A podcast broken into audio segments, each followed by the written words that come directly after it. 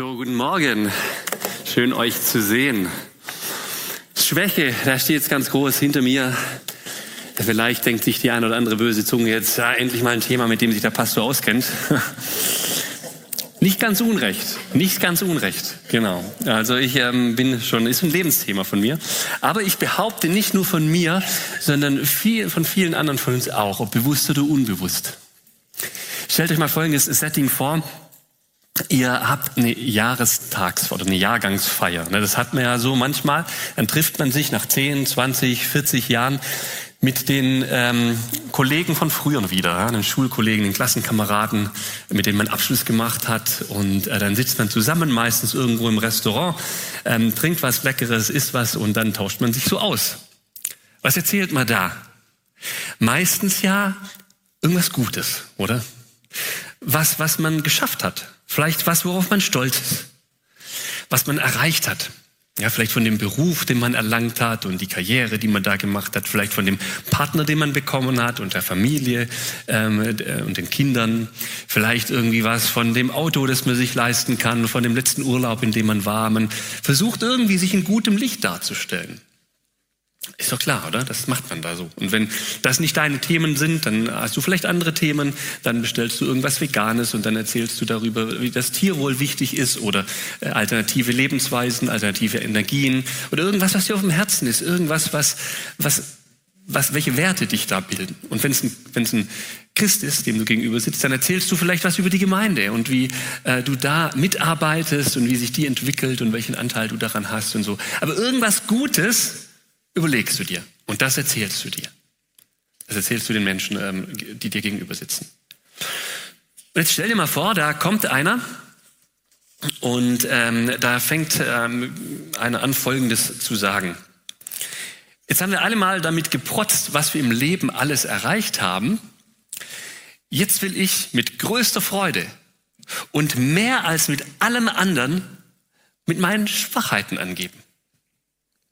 Hä, denkst du, das passt doch gar nicht da rein, oder? Das ist doch irgendwie, das passt doch nicht, ist doch schräg, oder? Ist doch schräg. In unserer Gesellschaft ist Schwachheit ja nichts Gutes. Es muss doch immer eine Lösung geben. Und wenn man ein starker, ein guter Mensch ist, ein selbstbewusster Mann, eine selbstbewusste Frau, dann hat man doch zu jedem Problem die Lösung. Oder? Ist doch so. Es hat gefühlt ganz Deutschland verunsichert, als vor ein paar Jahren dieser Coronavirus aufkam. Und ähm, einfach keine Lösung gab, weil dieser Virus in dieser Art zum ersten Mal aufgetreten ist und man nicht wusste, wie man damit umgehen soll. Und Verantwortliche wurden verurteilt. Ja, die müssten doch jetzt Lösungen präsentieren, die zum einen uns überhaupt nicht einschränken und die Gesellschaft nicht einschränken und die Begegnung untereinander nicht einschränken und zum anderen auch am besten 100 Prozent sicher sind, so dass sich der Virus nicht ausbreiten kann. Und dann gab es diese Lösungen nicht und man hat immer was zu motzen gehabt. Medial und politisch haben wir eine Fehlerkultur, die nicht immer so positiv ist, finde ich. Ja, vor allem im Social-Media-Bereich merken wir das. Ich weiß nicht, ob euch das auch aufgefallen ist. Politiker, prominente Wissenschaftler, Ärzte, Influencer, Pfarrer, Lehrer, Eltern mit bestimmten Erziehungsmethoden. Niemand macht's richtig, wenn er nicht der Meinung ist wie ich.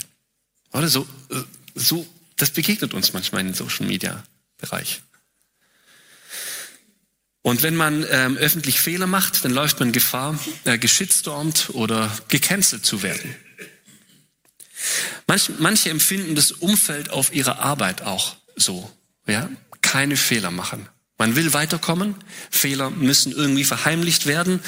Und wenn jemand dort in Leitungspositionen Schwächen hat oder Fehler macht, dann werden die irgendwann bekannt, diese Fehler intern, werden darüber geredet.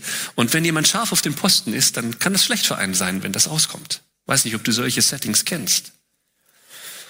Oder in der Ehe ist es auch nicht so leicht, eigene Schwächen zuzugeben. Klar hat jeder von uns Schwächen. Und man merkt die Schwächen des Ehepartners und die Schwächen von einem selber, gerade im Kontext der Ehe, wo man so eng miteinander verbunden ist, relativ schnell.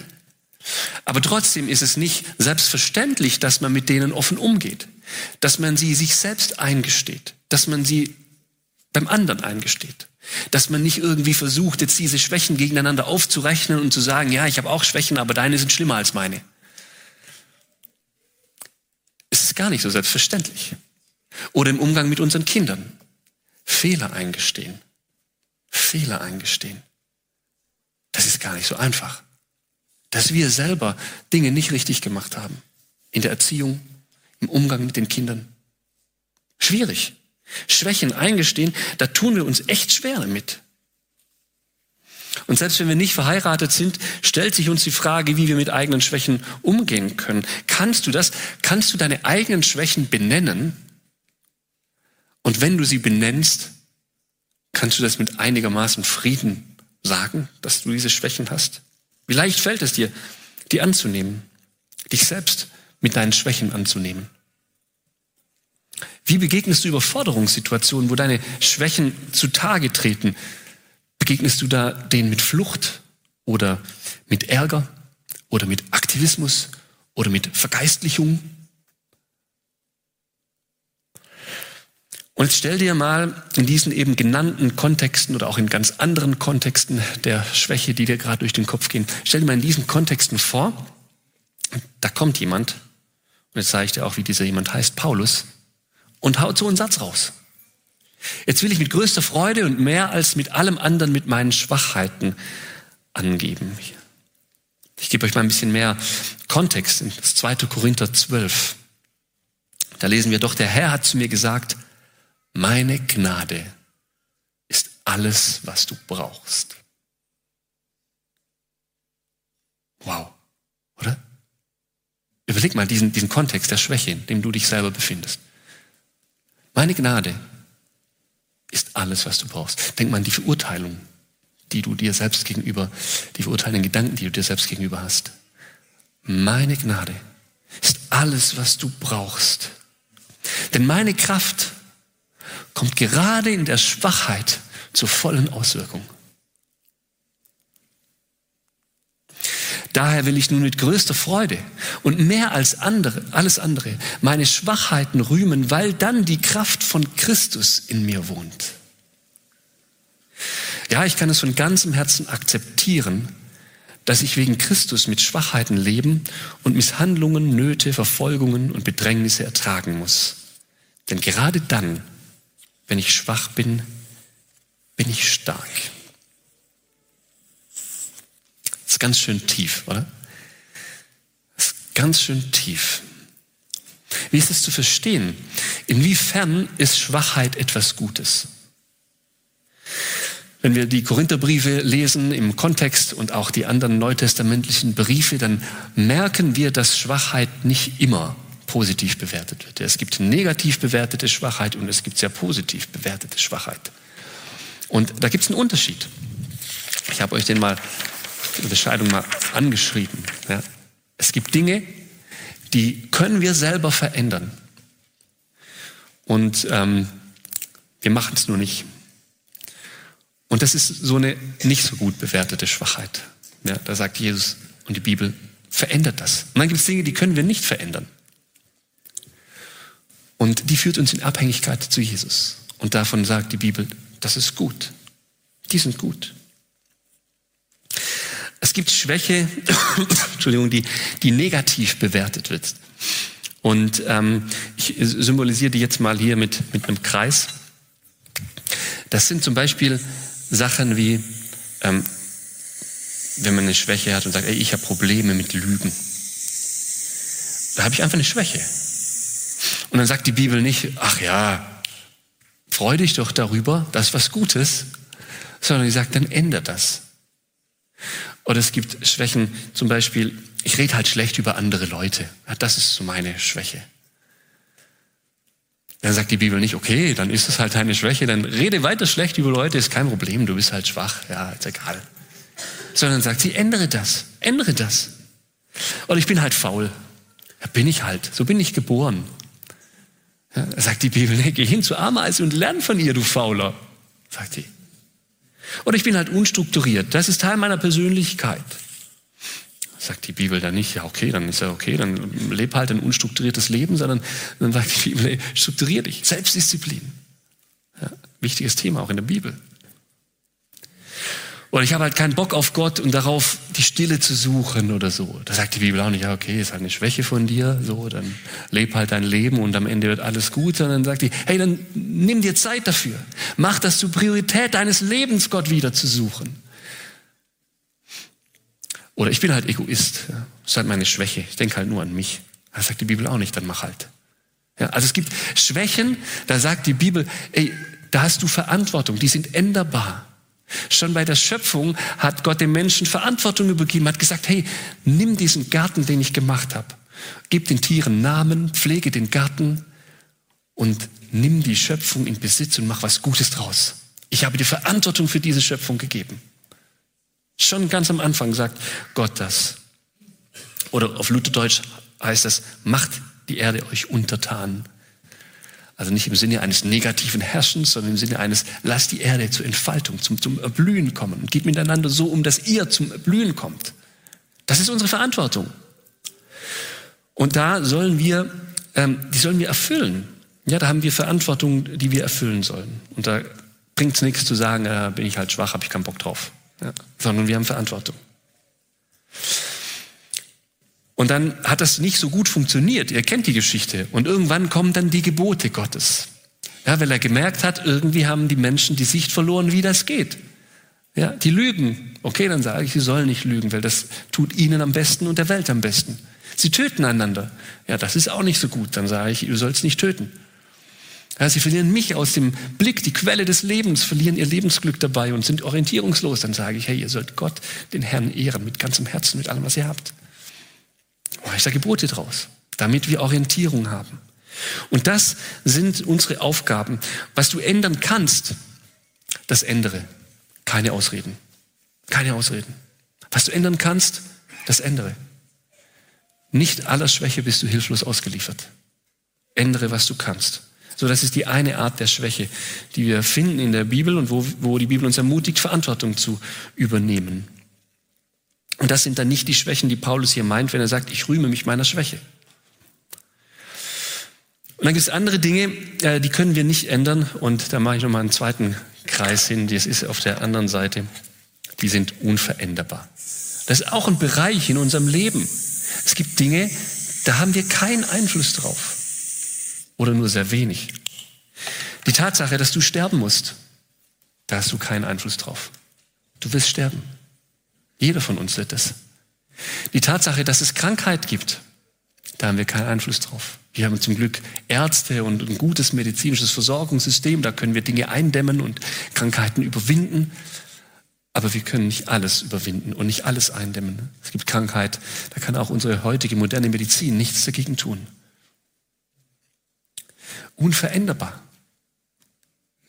Oder Dinge, in denen du aufgewachsen bist. Du kannst nichts dafür, dass du überhaupt lebst. Kannst du gar nichts dafür. Du bist begrenzt. Begrenzt in deiner Kraft. Ja, im Alter zwischen, vor allem im Alter zwischen 20 und 40 Jahren, glaube ich, da denkt man, man kann alles. Ja. Man hat Kraft, man hat Energie, man kann Dinge verändern. Man hat keine Grenzen mehr. Und irgendwann kommt man dann in die Erkenntnis, zu der Erkenntnis, ich habe Grenzen. Ich kann meine Grenzen erweitern. Ich kann mehr Stunden arbeiten, als ich das früher gemacht habe. Ich kann mehr Stunden irgendwie ähm, investieren, um Dinge zu bewegen. Ich kann mir Kompetenzen aufbauen und dann kann ich noch wirksamer werden oder so. Aber trotzdem habe ich irgendwann meine Grenze erreicht. Jeder hat Grenzen. Begrenztheit unserer Kraft. Begrenztheit unserer Persönlichkeit. Ja, wir können viel machen und an unserer Persönlichkeit arbeiten. Und ist auch gut. Aber es gibt auch Grenzen unserer Persönlichkeit. Wenn du einfach ein, ähm, eine introvertierte Persönlichkeit bist, dann wirst du nie eine extrovertierte Persönlichkeit werden. Du kannst zwar Momente schaffen, wo die Introversion, wo du die überwinden kannst und, und dann Moment, Momente haben, wo du auf der Bühne stehst und dann extrovertiert bist, aber in dir drin bleibst du ein introvertierter Mensch und andersrum auch. Wenn du ein sehr extrovertierter Mensch bist und die Sehnsucht danach hast, ein bisschen unauffälliger durchs Leben zu gehen, aber da ist immer so dieses, diese Extrovertierte in dir drin, der immer winkt und sagt, Hu, hallo, ich will gesehen werden. Und du kannst dich nicht ändern. Es gibt Dinge, da sind wir begrenzt. Begrenztheit unserer Begabungen. können vieles lernen im Leben, aber es gibt Grundbegabungen, die, die können wir eben nicht erreichen. Wir sind so, wie wir sind. Oder unser Wissen ist begrenzt. Erkenntnis ist Stückwerk, sagt die Bibel. Ja, das stimmt. Das ist richtig. Wir werden nie die volle Erkenntnis haben. Wir können danach streben, mehr zu wissen. Das ist gut, das sollen wir auch machen. Aber wir merken irgendwann, wir sind auch manchmal auch begrenzt im Verstehen. Und es gibt andere Begrenzungen. Ja. Also Paulus berichtet von, von Schwäche, die äh, für ihn selber auch unveränderbar waren, die darüber nochmal hinausgehen. Und die haben mit seinem Missionsdienst zu tun. Es war ihm ein Anliegen zu sagen, ich will den Menschen Gottes Liebe weitergeben. Dafür will ich leben. Und was er dann erfahren hat an Konsequenz, an Verfolgung und so, das hat er auf sich genommen. Das war unvermeidbar für ihn, ähm, weil er nicht aufhören wollte, von Gott zu erzählen. Er war manchmal machtlos, an andere Machtstrukturen ausgeliefert. In 2. Korinther 11, das ist quasi das Kapitel vor den Versen, die wir als Predigtext gerade gelesen haben, da zählt er das mal auf. Da sagt er mal, ich nahm weit mehr Mühen auf mich als andere, war weit öfter im Gefängnis, wurde ungleich häufiger ausgepeitscht, war wieder und wieder vom Tod bedroht. Von jüdischen Gerichten habe ich fünfmal 40 Hiebe weniger einen bekommen. Dreimal wurde ich mit der Rute geschlagen, einmal wurde ich gesteinigt, dreimal habe ich einen Schiffbruch erlebt und einmal trieb ich einen ganzen Tag und eine ganze Nacht auf dem offenen Meer. Ich habe viele beschwerliche Reisen unternommen und war dabei ständig Gefahren ausgesetzt.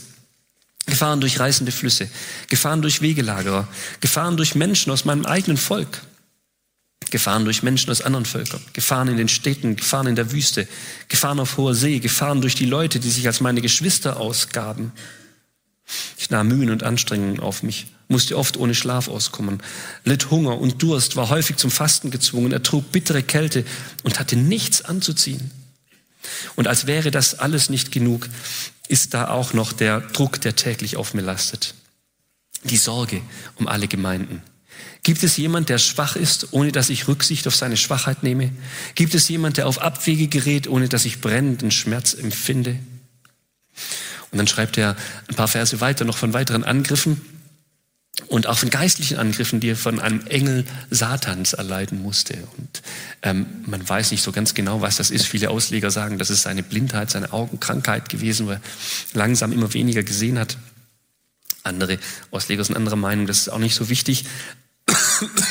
Aber es war auf jeden Fall etwas, dem er ausgeliefert war. Dem war er ausgeliefert, das konnte er selber nicht verändern. Er musste das alles auf sich nehmen. Ein Schwachheitskatalog hat er da erstellt, dieser Paulus. Was wäre dein Schwachheitskatalog? Ich mache dir Mut, mal das aufzuschreiben. Wo du dich schwach fühlst, wo du weißt, dass du da nichts verändern kannst. Das sind Situationen in deinem Leben und die fangen an bei äh, dem, dass du ähm, aus Gnade gemacht worden bist und so gemacht worden bist, wie du gemacht worden bist und gehen da noch viel weiter. Wie würde dein Schwachheitskatalog aussehen? Das ist eine gute Übung, das aufzuschreiben. Paulus betont diese Schwäche aus zwei Gründen. Der eine steht in Vers 9 und der andere steht in Vers 10 in 2. Korinther 12.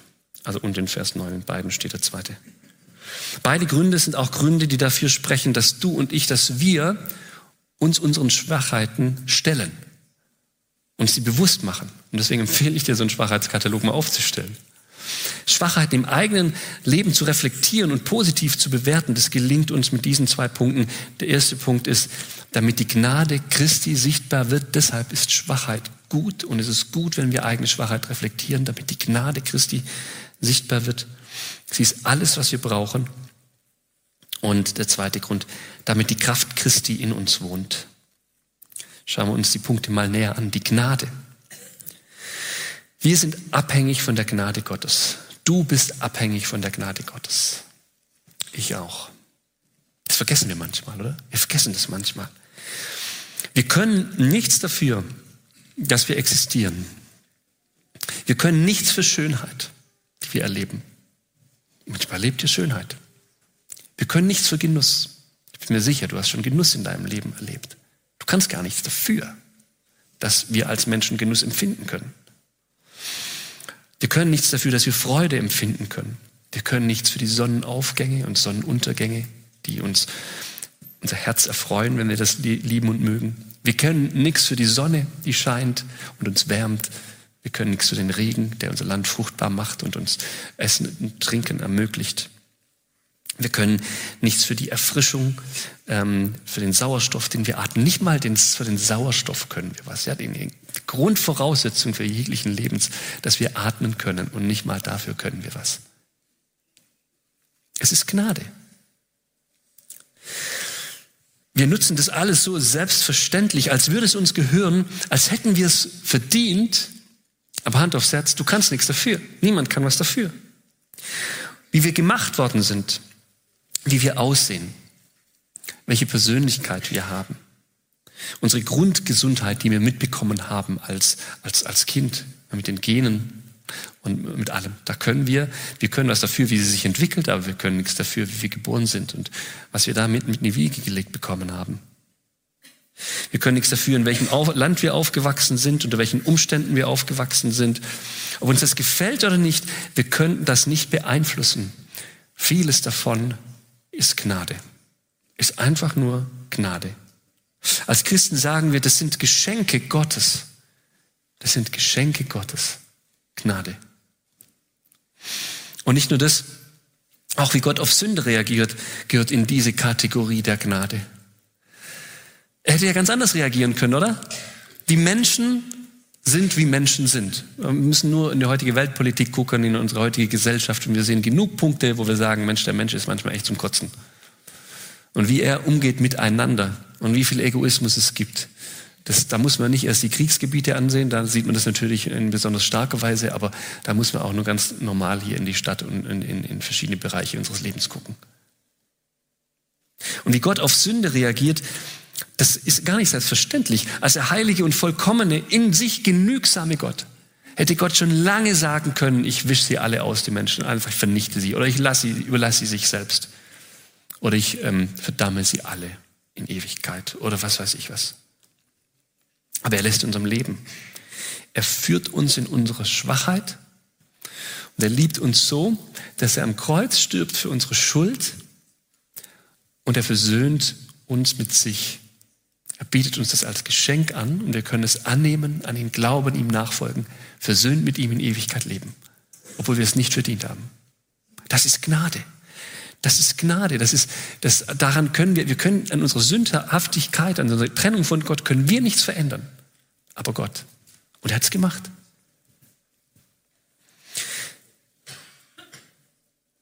Seine Gnade füllt unsere Schwachheit auf. Paulus sagt, er liebt diese Schwachheit, weil sie ihn in die Arme Gottes rennen lässt.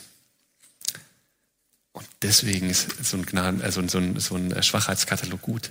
Wenn wir den lesen und merken, wie wenig wir eigentlich können für bestimmte Dinge in unserem Leben, wie schwach wir eigentlich sind, dann treibt uns das in diese gnädigen Arme Gottes. Dann lernen wir es ganz neu schätzen, wer dieser Gott ist, wie groß seine Liebe ist.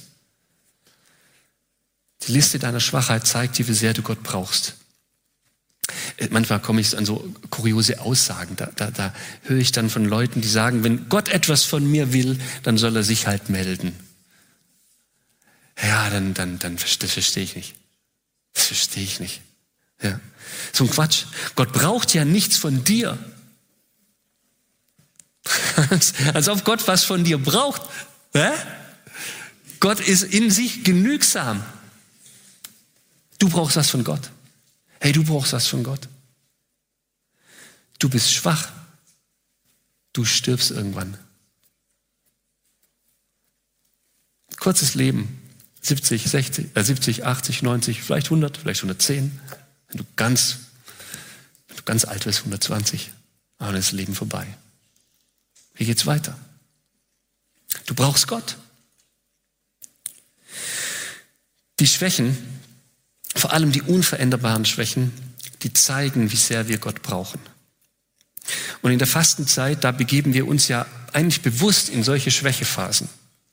Da fasten wir vielleicht ein Mittagessen, vielleicht ein Abendessen, vielleicht fastest du ganz, vielleicht fastest du irgendwelche Medien, irgendwas, dann ähm, fastest du die Möglichkeit, quasi aus dem Alltag zu fliehen. Und dann musst du das aushalten, diese Stille. Und das ist gar nicht so einfach.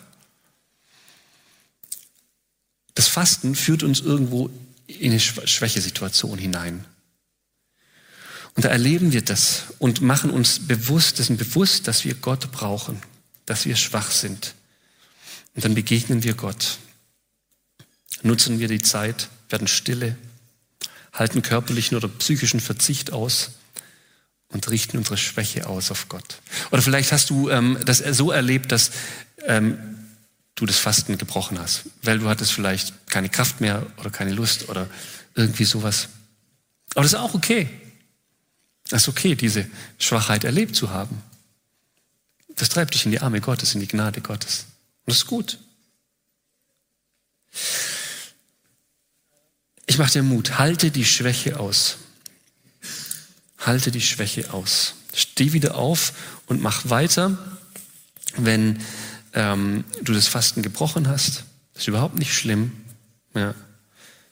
Ein Christ kann immer, immer erhobenen Hauptes aus Niederlagen hervorgehen. Und jetzt sogar aus diesen veränderbaren Niederlagen. Wenn sie in der Vergangenheit liegen und du es eh nicht mehr ändern kannst, also das, was in der Zukunft liegt, das kannst du verändern, aber was in der Vergangenheit liegt, da kannst du die Gnade Gottes in Anspruch nehmen.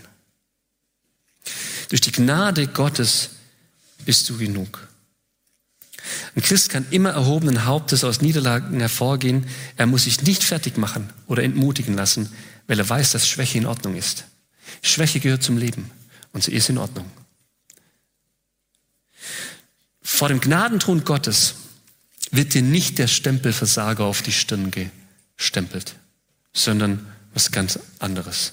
Wenn es da einen Stempel gäbe, dann gibt es nicht, aber wenn es einen gäbe, dann steht da was ganz anderes drauf. Genug. Du bist genug. Du bist vor Gott genug. In deiner Schwäche bist du vor Gott genug. Paulus hat das so formuliert. Deine Gnade ist für mich genug. Deine Gnade ist für mich genug. Und das ist so ein Satz, der ist so schnell äh, dahergesagt, oder es gibt auch ein Lied, das allein deine Gnade genügt. Vielleicht kennt ihr das. Aber das ist so eine ganz, ganz tiefe Aussage. Wenn du das glaubst und wenn du das aus Überzeugung sagen kannst, hast du Frieden mit deinen Schwächen geschlossen. Ich bin genug in dir. Und das ist was, das kann ich dir zusprechen. Du bist genug in Gottes Augen. Du bist genug. Du musst dich nicht mehr anstrengen, irgendein Bild zu entsprechen, dem du nicht entsprechen kannst. Musst dich erst alle Schwächen, die du hast, überwinden, bevor du genug bist, sondern du bist jetzt genug, weil Gott dir seine Gnade zuspricht. Ich habe ja vorher den Vorschlag gemacht, dass du so eine Schwächeliste machst heute Nachmittag oder irgendwann im Laufe der nächsten Woche. Und wenn du die gemacht hast, am Ende, dann nimm einen roten Stift und schreib genug darüber, über die Liste. Du bist genug. Genug durch Gottes Gnade. Bist genauso genug, wie du bist. Geliebt von keinem Geringeren als dem drei einen Schöpfer dieser Welt. Und deshalb freuen wir uns über unsere Schwächen, weil sie uns dahin führen vor den Gnadenthron Thron Gottes. Deswegen halten wir unsere Schwächen aus, können ihnen ganz genüsslich ins Gesicht blicken, diesen Schwächen, und sagen, ist mir doch egal, ich bin genug. Und ich wünsche dir und mir, dass wir immer wieder dahin kommen, dass wir das machen können. Wir rühmen uns der Schwachheit, weil in unserer Schwäche die Kraft Christi kommt. Also die Gnade, das war der erste Punkt. Und das zweite ist die Kraft Christi. Deswegen lieben wir unsere Schwäche weil die Kraft Christi da hineinkommt. Ich will nun mit größter Freude und mehr als andere, alles andere meine Schwachheiten rühmen, sagt Paulus, weil dann die Kraft von Christus in mir wohnt. Und euch ist bestimmt aufgefallen, dass diese Kreise hier so eine Schnittmenge haben. Ne? Und habt euch vielleicht gedacht, kann der Pastor nicht mehr zielen oder was ist mit dem los? Das ist bewusst. Weil gerade in dieser Schnittmenge erleben wir die Kraft Jesu. Weil es gibt Dinge, die sind vielleicht theoretisch änderbar, aber wir schaffen es trotzdem nicht. Vielleicht kämpfst du mit einer Verhaltensweise ähm, schon jahrelang und du willst sie eigentlich ändern, aber du erlebst, dass du sie nicht, ähm, dass du sie nicht ändern kannst. Paulus selber hat mal, hat es mal gesagt, dass er wünscht sich die Dinge nicht zu tun und sein Fleisch tut es trotzdem. Im Römerbrief. Und dieser Kampf, Ähm, da ist auch ein großes Thema in der Bibel. Aber dieser Kampf ist nicht, da sind wir nicht alleine drin, sondern da sind wir mit Gott drin.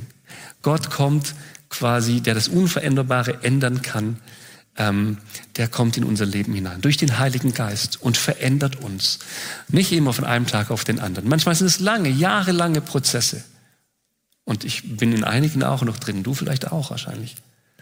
Aber lasst uns da nicht aufgeben. Lasst uns diese Schwächen nicht einfach annehmen, sondern sagen, hey, Gott hat uns seinen Geist gegeben, den suche ich und ich suche die Verbindung mit Gott und ich arbeite an diesen Schwächen und lass Gott an diesen Schwächen arbeiten. Sünde, aus der wir nicht rauskommen, negative Charaktereigenschaften, die wir selbst nicht überwinden können, Egoismus, der uns gefangen hält, das sind einfach alles so Beispiele für solche Dinge. Und die, die Bibel spricht von der Kraft des Heiligen Geistes, der diese Dinge verändern kann. Zum Beispiel Galater 5, Vers 22, die Früchte des Geistes. Früchte, die der Geist Gottes hervorbringt, besteht in Liebe, Freude, Frieden, Geduld, Freundlichkeit, Güte, Treue, Rücksichtsnahme und Selbstbeherrschung. Gegen solches Verhalten hat kein Gesetz etwas einzuwenden. Was sind die Früchte des Geistes? Die Kraft Christi, sie wohnt in dir, wenn du ihm nachfolgst. Wenn du das anzapfst, wenn du Zeit mit ihm verbringst, wenn du dich öffnest für sein Wirken. Da kann eine Transformation in dir und in mir stattfinden, die uns wirklich tiefgreifend verändert. Wenn wir demütig und schwach zu Jesus kommen und uns verändern lassen, dann macht er das nicht, wenn wir stolz zu ihm kommen und sagen, ich habe eh keine Schwächen, wie will er da was verändern? Sondern wenn wir demütig sind und ihn verändern lassen, dann haben wir Hoffnung auf Veränderung, selbst in den Bereichen, die wir schon jahrelang versucht haben zu verändern und nicht verändern können. Gott greift heute immer noch ein. Glaubst du das? Selbst in den Dingen, die nicht in deiner Kraft liegen.